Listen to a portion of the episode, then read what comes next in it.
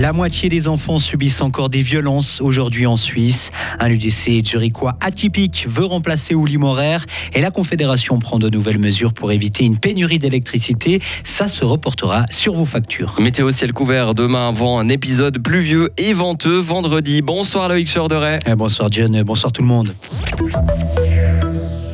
On débute avec ce chiffre alarmant en Suisse. Près d'un enfant sur deux subit des violences parentales, des châtiments corporels ou des violences psychologiques. C'est le constat d'une étude de l'Université de Fribourg menée auprès de 1000 enfants. Elle a été euh, publiée cette semaine.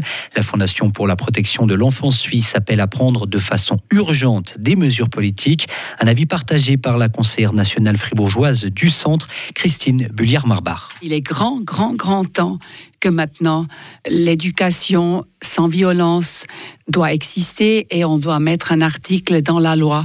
Ce chiffre nous fait peur, ça surprend et on a l'impression ça peut pas être réel. Aujourd'hui, en 2022, d'avoir des résultats comme cela, et encore, je dois vous dire, certainement ces résultats sont même pas tout à fait exacts parce qu'il y a quand même énormément de cas qui ne sont pas détectés.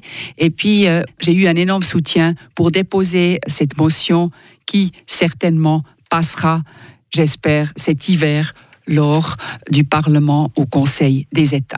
Le texte déposé par Christine Bulliard-Marbar va être examiné par la Commission du Conseil des États au début novembre. Un nouveau quartier pour accueillir jusqu'à 3000 habitants à Bulle.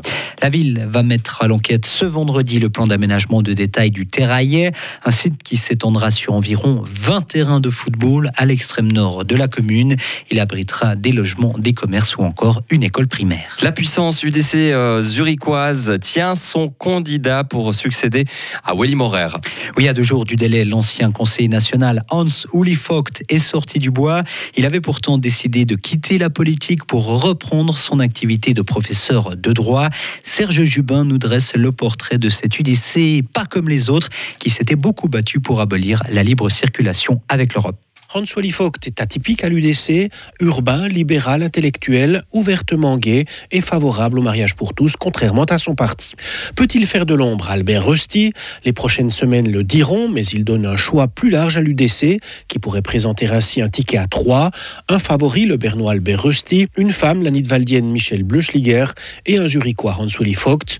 Décision du groupe UDC au Parlement le 18 novembre. Pour le moment, 5 UDC sont sur les rangs, alors qu'on le rappelle, les Verts ont renoncé à tenter d'entrer au Conseil fédéral. Ils estiment qu'ils n'ont aucune chance car les autres partis ne veulent pas changer les équilibres actuels. Les dés sont donc pipés selon eux. L'élection du nouveau Conseil fédéral aura lieu le 7 décembre. Les réserves pour faire face à une possible pénurie d'électricité pèseront sur la facture des ménages. Oui, le Conseil fédéral a décidé d'établir des réserves d'eau au-dessus des barrages. Aujourd'hui, il a mis en consultation de nouvelles mesures, des réserves grâce à des centrales à gaz ou à mazout, des coûts qui seront au final supportés par les consommateurs dès 2024, 1,4 centimes par kilowattheure pour ces réserves, ce qui représente une cinquantaine de francs par année pour une famille. Une nouvelle action de Renovate Switzerland a eu lieu ce matin à Zurich. La sortie d'une autoroute a été bloquée par des activistes. Le mouvement indique qu'il continuera de mener de telles actions tant que le Conseil fédéral ne répondra pas à ces demandes. Le mouvement exige que 100 000 personnes soient formées dans les métiers du bâtiment pour rénover les maisons, immeubles, bureaux et locaux du pays. Une mesure qui permettrait de réduire drastiquement nos besoins en pétrole et en gaz. Les forêts neuchâteloises ont souffert de la chaleur. L'été sec et les fortes températures ont affaibli les épicéas qui ont ensuite été attaqués par le Bostrich, trop affaibli pour résister. Le canton de Neuchâtel indique qu'il est très probable que d'autres arbres meurent encore ces prochains mois. Nature toujours avec cette mauvaise nouvelle, il sera difficile de freiner la propagation des tiques en Suisse et dans le canton de Fribourg. C'est ce qu'explique le Conseil d'État fribourgeois dans une réponse donnée aujourd'hui à un député. Il souligne qu'aucune méthode de lutte biologique n'a encore été développée. En plus de ça, le canton explique que le réchauffement climatique et les températures plus clémentes profitent à la propagation des tiques. Marina Rollman reçoit le prix 2022 de la Société suisse des auteurs de l'humour. Oui, la Genevoise de 30 24 ans, a joué dans plusieurs web-séries, tourné en Suisse romande et en France, écrit des chroniques pour la radio et la télé.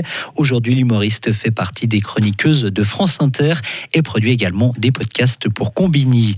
Et enfin, le FIF rendra hommage à la nourriture lors de sa prochaine édition. Sa section cinéma de genre a été baptisée Bon Appétit avec des documentaires ou des fictions qui seront proposés au public. Et le FIF laisse à nouveau le public choisir cinq classiques du genre qui seront projetés lors du festival du trou normand à Ratatouille en passant par l'aile ou la cuisse, vous pouvez voter dès aujourd'hui sur le site du FIF. Retrouvez toute l'info sur frappe et frappe.ch.